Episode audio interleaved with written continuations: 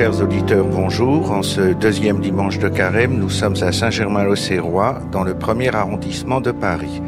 La présidence et la prédication de notre messe seront assurées par le Père Henri de Villefranche, chapelain à Notre-Dame de Paris.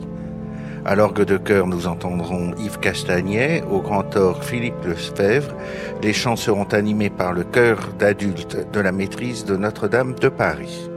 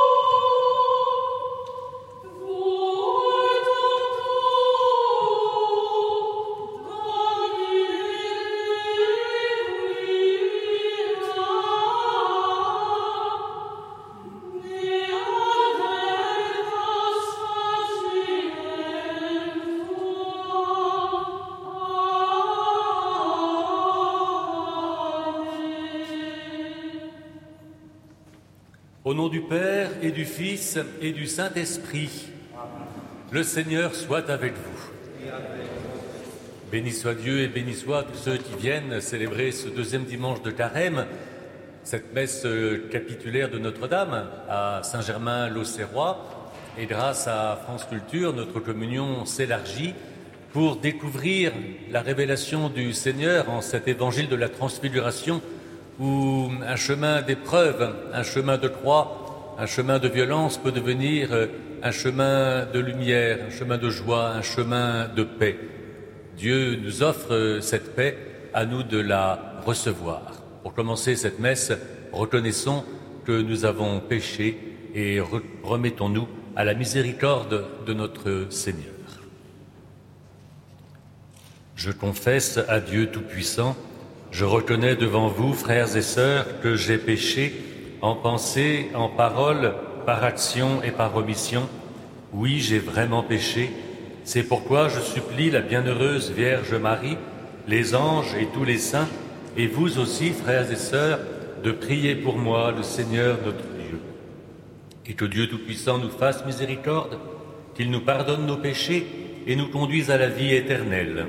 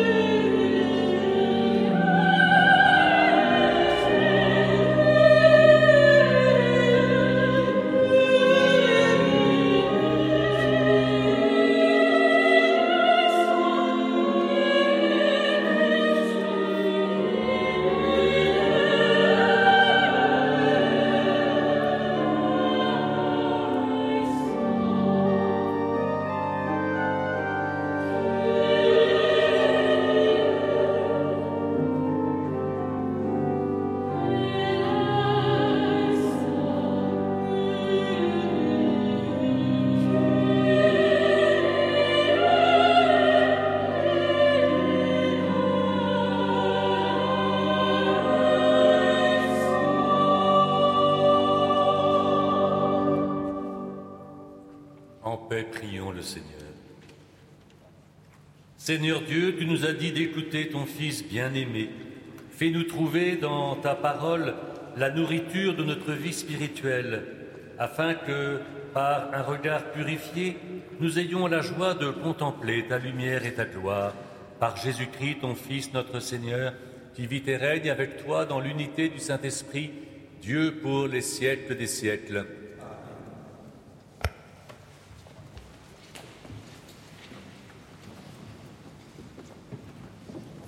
Lecture du livre de la Genèse. En ces jours-là, Dieu mit Abraham à l'épreuve. Il lui dit, Abraham. Celui-ci répondit, Me voici. Dieu dit, Prends ton fils, ton unique, celui que tu aimes, Isaac. Va au pays de Moria, et là, tu l'offriras en holocauste sur la montagne que je t'indiquerai. Ils arrivèrent à l'endroit que Dieu avait indiqué. Abraham y bâtit l'autel et disposa le bois. Puis il lia son fils Isaac et le mit sur l'autel par-dessus le bois. Abraham étendit la main et saisit le couteau pour immoler son fils. Mais l'ange du Seigneur l'appela du haut du ciel et dit, Abraham, Abraham. Il répondit, Me voici. L'ange lui dit, Ne porte pas la main sur le garçon, ne lui fais aucun mal. Je sais maintenant que tu crains Dieu, tu ne m'as pas refusé ton fils, ton unique. Abraham leva les yeux et vit un bélier retenu par les cornes dans un buisson. Il alla prendre le bélier et l'offrit en holocauste à la place de son fils. Du ciel, l'ange du Seigneur appela une seconde fois Abraham. Il déclara, Je le jure par moi-même, oracle du Seigneur, parce que tu as fait cela, parce que tu ne m'as pas refusé ton fils, ton unique, je te comblerai de bénédictions. Je rendrai ta descendance aussi nombreuse que les étoiles du ciel et que le sable au bord de la mer. Et ta descendance occupera les places fortes de ses ennemis.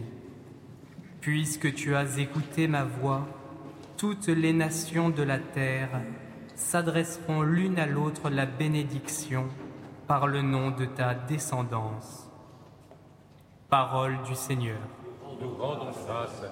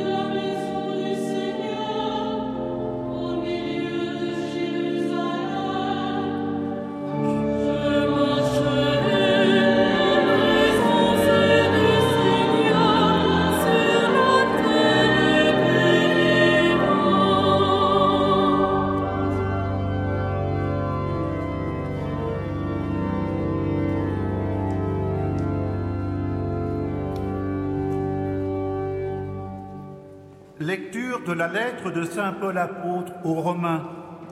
Frères, si Dieu est pour nous, qui sera contre nous?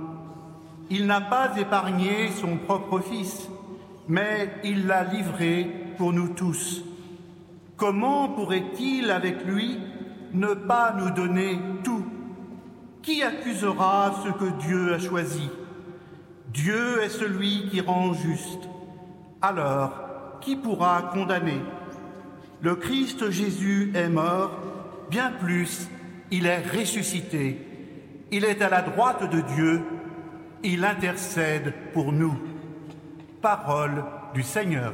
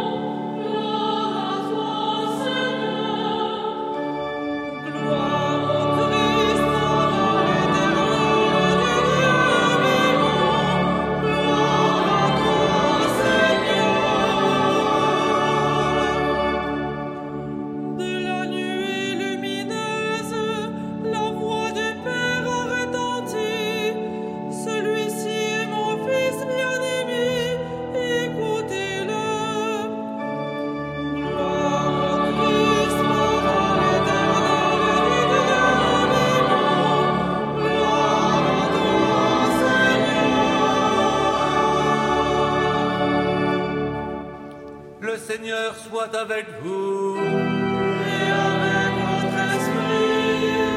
Évangile de Jésus-Christ selon Saint Marc.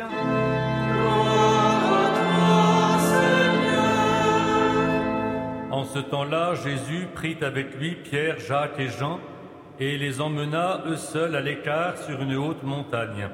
Il fut transfiguré devant eux. Ses vêtements devinrent resplendissants d'une blancheur telle que personne sur terre ne peut obtenir une blancheur pareille. Élie leur apparut avec Moïse, et tous deux s'entretenaient avec Jésus. Pierre alors prend la parole et dit à Jésus, Rabbi, il est bon que nous soyons ici. Dressons donc trois tentes, une pour toi, une pour Moïse, une pour Élie. De fait, Pierre ne savait que dire, tant la frayeur était grande. Survint une nuée qui les couvrit de son ombre, et de la nuée une voix se fit entendre. Celui-ci est mon fils bien-aimé, écoutez-le. Et soudain, regardant tout autour, ils ne virent plus que Jésus seul avec eux. Ils descendirent de la montagne, et Jésus leur ordonna de ne raconter à personne ce qu'ils avaient vu avant que le Fils de l'homme soit ressuscité d'entre les morts.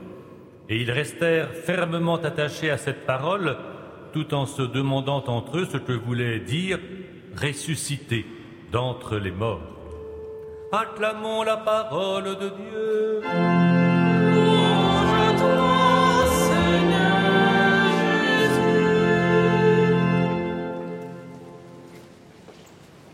Reprenons cette question, mes chers amis, chers auditeurs. Qu'est-ce que ressusciter d'entre les morts? On croit le savoir en le confessant dans la foi, mais on fait bien aussi de réfléchir un peu à ce qu'on va dire. Dans l'évangile selon Saint Marc que nous lisons cette année, notamment pendant la nuit de Pâques, les femmes qui reçoivent devant le tombeau vide l'annonce de la résurrection sont affolées et elles renoncent à parler car ressusciter des morts, c'est une énigme et c'est une clé de l'Évangile. Tout ce qui précède, les miracles, les paraboles, le choix des douze, la transfiguration que nous lisons aujourd'hui, tout doit être mesuré par cet événement inouï. Et surtout, l'épreuve, le chemin de croix, la mort de Jésus, la nôtre, nos épreuves sont à vivre à cette mesure. C'est la révélation de ce dimanche et ce moment de la transfiguration n'a rien d'une pause, d'un moment facile, ni même rassurant. Au contraire, c'est une révélation. Et on emploie bien le verbe ressusciter à l'actif. et non pas le mot résurrection, une sorte d'idée ou une théorie. Et si les femmes du tombeau se taisent, et si nous ne savons pas quoi dire, une réflexion de Paul Claudel, dont ce sera le thème de la conférence de carême de cet après-midi, ici même, une phrase de Claudel nous encourage pour prendre le relais. J'aime beaucoup cette phrase pour dire le secret que nous savons, il ne suffit pas de se taire. Comment parler? Claudel tient bien les mots. Reprenons peut-être euh, le mot grec de l'évangile plutôt que transfiguration. Le mot grec est peut-être plus simple. Le mot de, métamorphose. Un, un, changement de nature, comme il y en a d'ailleurs dans la nature. Je pense euh, à une chenille qui devient une chrysalide et qui devient un papillon. Le bon Dieu n'a-t-il pas bien fait les choses Et ce chemin de transformation n'est-il pas euh, enviable? Eh bien, c'est un chemin euh, analogue que nous sommes invités à vivre. Mais déjà, la, la naissance est une expérience euh, inouïe et pleine de paradoxes. Des obstétriciens disent que la naissance, la sortie du ventre maternel et la confrontation au monde extérieur est la plus épouvantable épreuve que l'on puisse vivre. Heureusement, on ne s'en souvient pas. Mais c'est elle, cette métamorphose, cette naissance qui ouvre à la vie. Et nous sommes invités, nous aussi, à bien réfléchir que c'est un développement, c'est un perfectionnement. Il ne s'agit surtout pas de revenir à l'identique, mais tel baptisé de Pâques voudrait revenir à son état antécédent? Mais restaurer une cathédrale, il ne suffit pas non plus de revenir à l'identique. Il faut là encore progresser. Et comme il y a un avant et un après, nous sommes bien dans, dans l'histoire réelle. Ressusciter ne concerne pas simplement le monde à venir, la puissance de cette résurrection s'inscrit dans notre histoire. Le contexte immédiat d'ailleurs de la transfiguration, celle de Jésus, nous éclaire, car juste avant, il s'agit de la première annonce de la passion et de la résurrection. C'est au moment où Jésus annonce en clair qu'il va être rejeté, condamné, crucifié, que la voix de Dieu se fait entendre pour dire oui, celui-là dont il parle, c'est bien mon fils bien-aimé, et je le montre dans la lumière, dans la lumière maintenant, et pas simplement après. Ça nous rappelle d'ailleurs la scène du baptême de Jésus par Jean-Baptiste. C'est au moment où Jésus est avec les pécheurs qui vont se faire baptiser par Jean-Baptiste, lui Jésus qui est sans péché, mais qui se rend solidaire de notre vie difficile, c'est à ce moment-là que la voix du Père déjà se fait entendre, oui, oui, celui-là, c'est bien mon Fils bien-aimé. Et il y a donc ce lien à découvrir entre l'épreuve et la vie. Et ce lien s'appelle l'espérance. Moïse et Élie ne sont pas là par hasard. Ce sont des exemples lumineux de ce lien. Tous deux vivent selon un rythme qui peut éclairer notre discernement aujourd'hui. Premièrement, Dieu leur accorde des faveurs indiscutables. Moïse, Élie.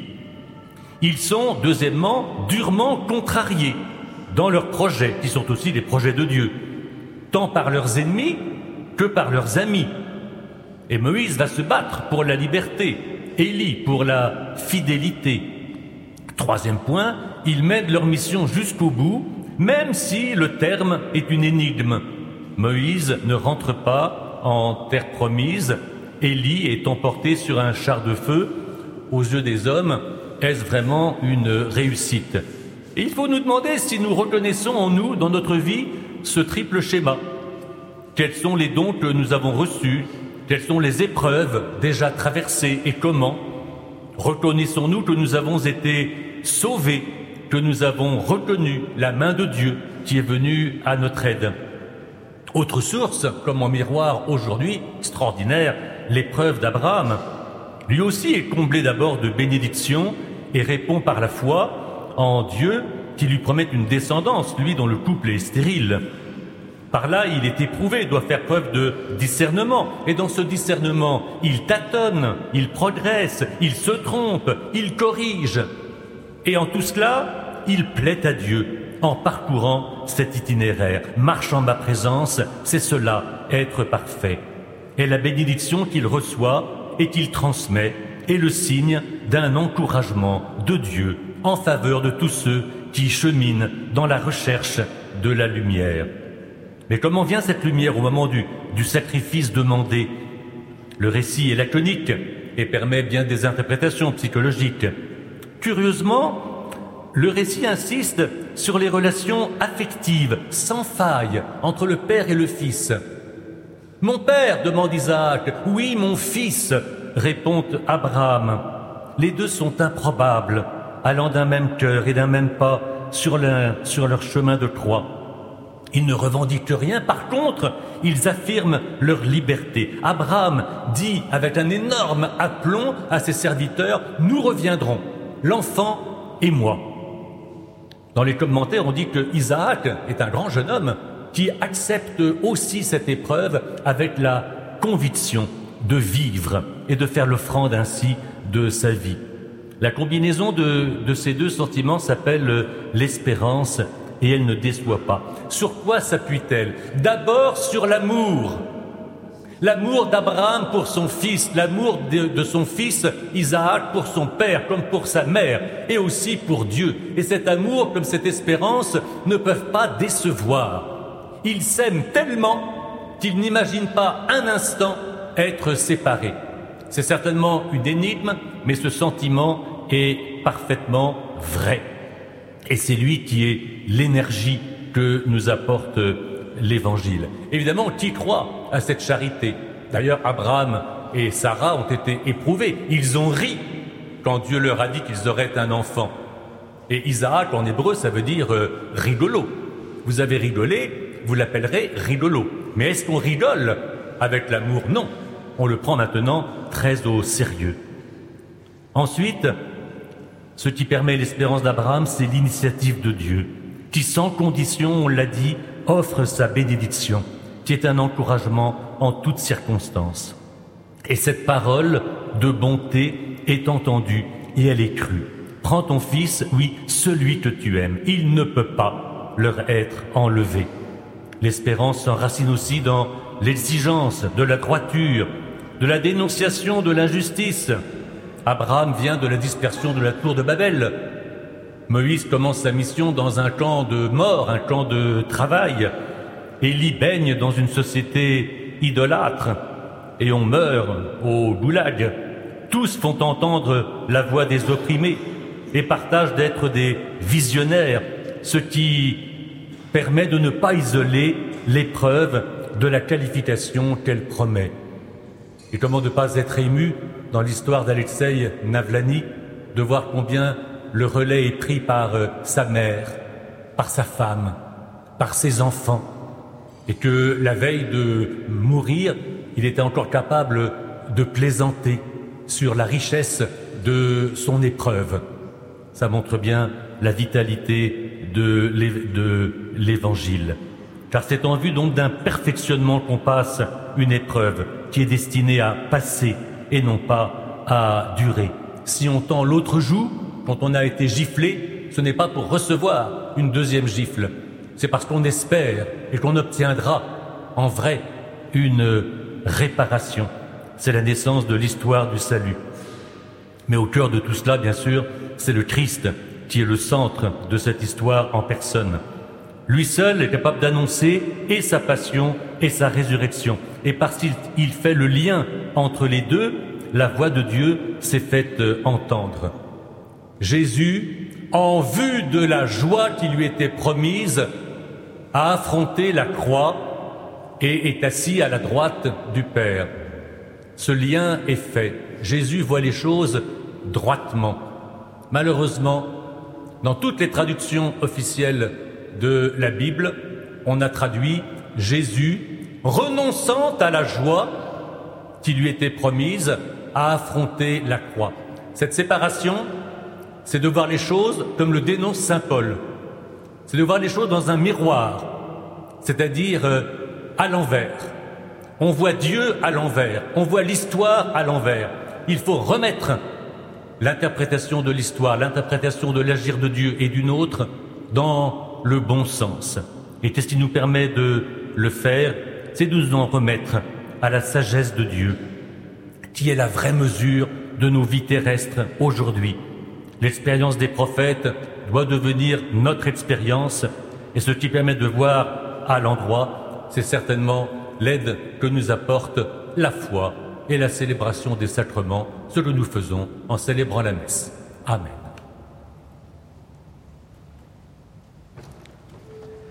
L'homélie que nous avons entendue nous a été donnée par le Père Henri de Villefranche. Si vous souhaitez en recevoir le texte, vous pouvez nous le demander à l'adresse suivante Homélie radiodiffusée 222 rue du Faubourg Saint-Honoré 75 008 Paris. Vous pouvez aussi la réécouter ainsi que l'intégralité de cette messe sur le site internet de France Culture radiofrance.fr.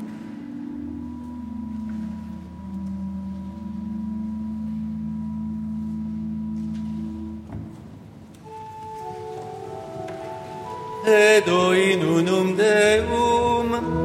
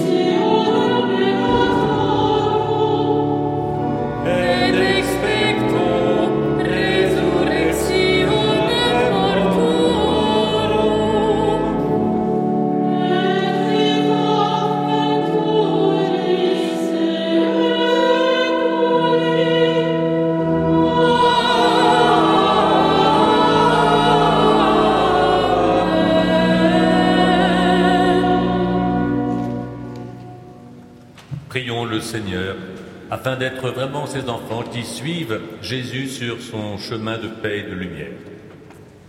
En ce jour où la France assure la chaîne de prière proposée par la Conférence des Églises en Europe pour la paix en Terre sainte et en Ukraine, prions le Seigneur.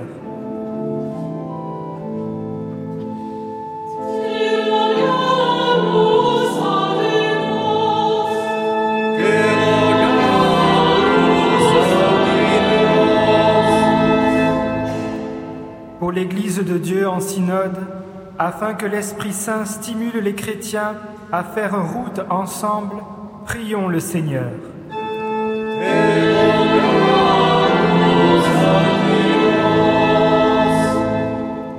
Que Dieu donne à son Église et au diocèse de Paris en particulier la joie de voir naître et grandir de nouvelles vocations de prêtres. Prions le Seigneur.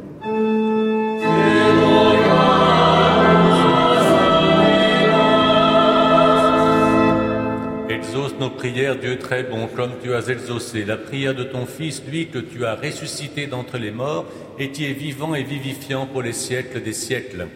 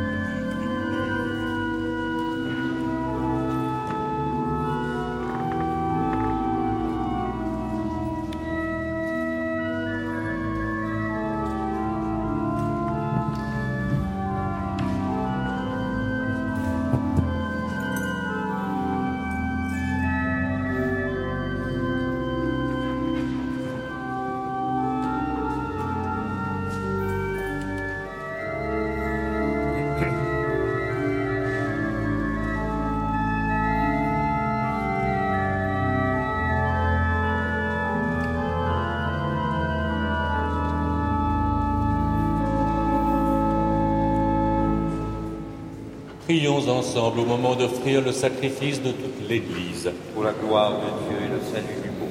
Que cette offrande, nous t'en prions, Seigneur, nous purifie de nos péchés, qu'elle sanctifie le corps et l'esprit de tes fidèles pour les préparer à célébrer les fêtes de Pâques par Jésus, le Christ notre Seigneur. Amen. Dominus vobiscum,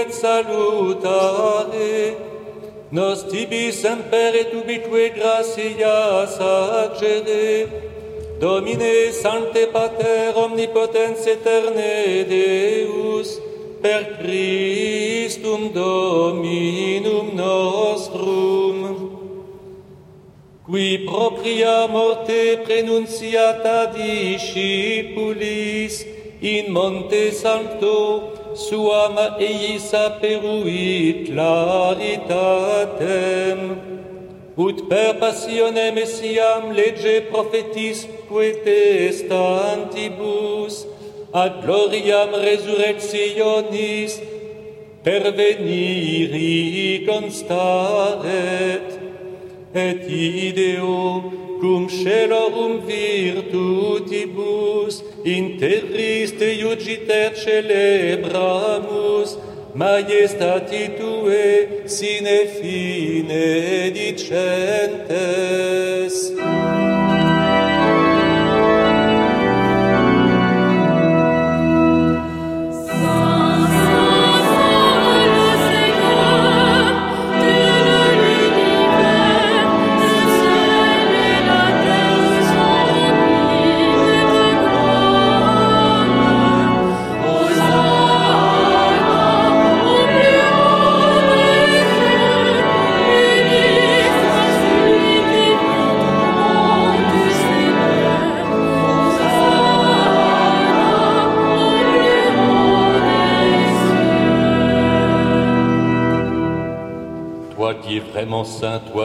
Source de toute sainteté, Dieu notre Père, nous voici rassemblés devant toi et dans la communion de toute l'Église, nous célébrons le jour où le Christ est ressuscité d'entre les morts. Par lui que tu as élevé à ta droite, nous te prions.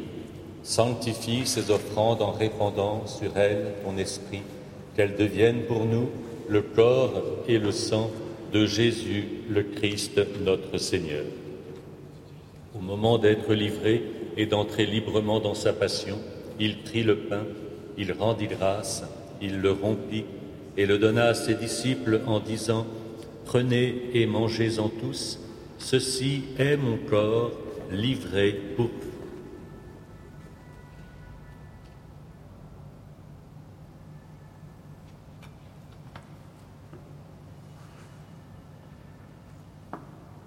De même, après le repas, il prit la coupe, de nouveau il rendit grâce et la donna à ses disciples en disant, Prenez et buvez-en tous, car ceci est la coupe de mon sang, le sang de l'alliance nouvelle et éternelle, qui sera versé pour vous et pour la multitude en rémission des péchés.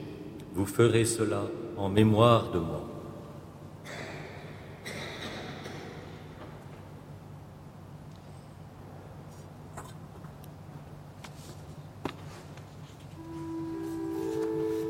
Mysterium Fidei.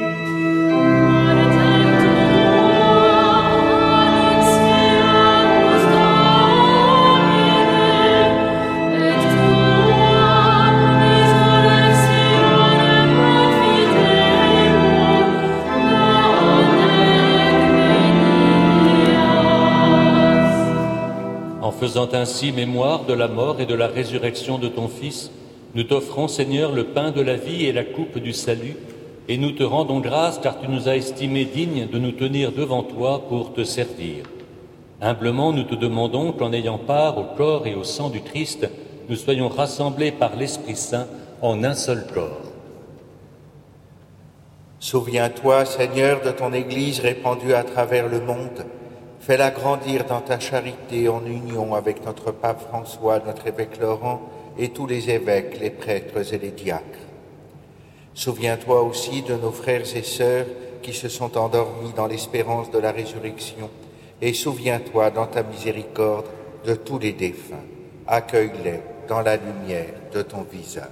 Sur nous tous enfin et sur tous ceux qui vivent l'épreuve en particulier, nous implorons ta bonté. Permets qu'avec la Vierge Marie, la bienheureuse Mère de Dieu, avec Saint Joseph son époux, avec les apôtres, avec les patriarches, Abraham, Moïse, le prophète Élie, et tous les saints qui ont fait ta joie au long des âges, nous ayons part à la vie éternelle et que nous chantions ta louange et ta gloire par Jésus-Christ, ton Fils bien-aimé.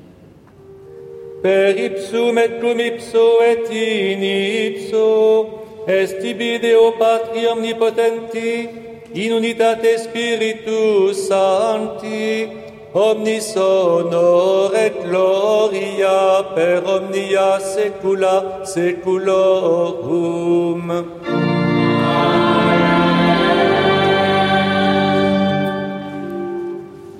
Receptis salutaribi moniti et divina institutione formati audemus dicere Pater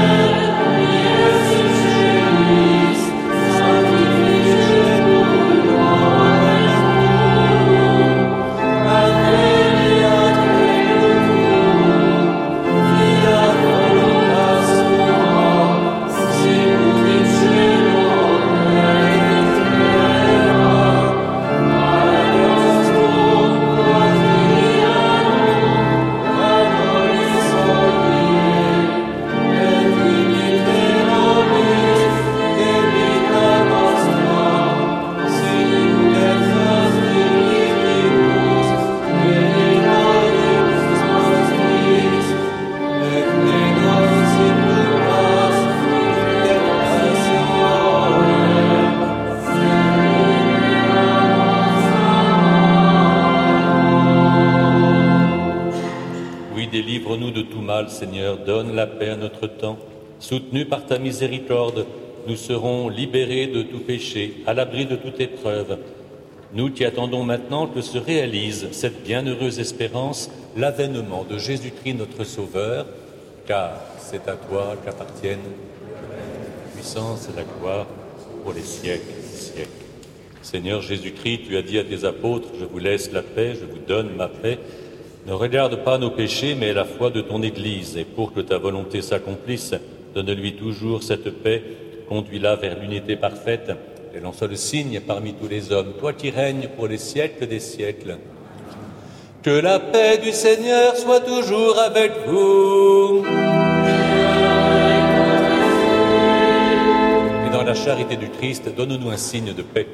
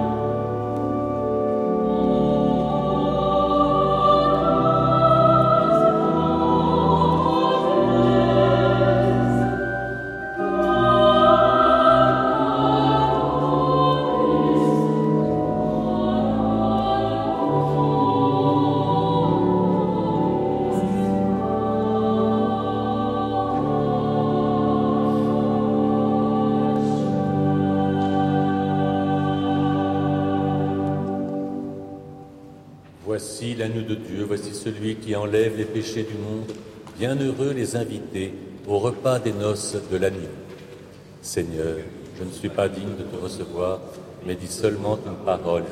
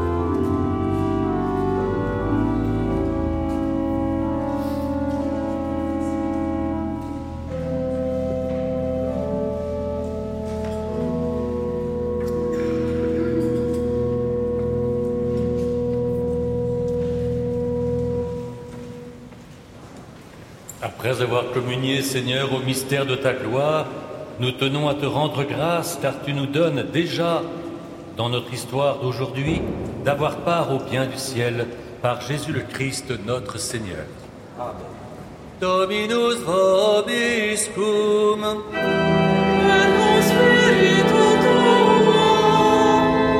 Benedicat vos omnipotens Deus, Pater et Filius et Spiritus Sanctus.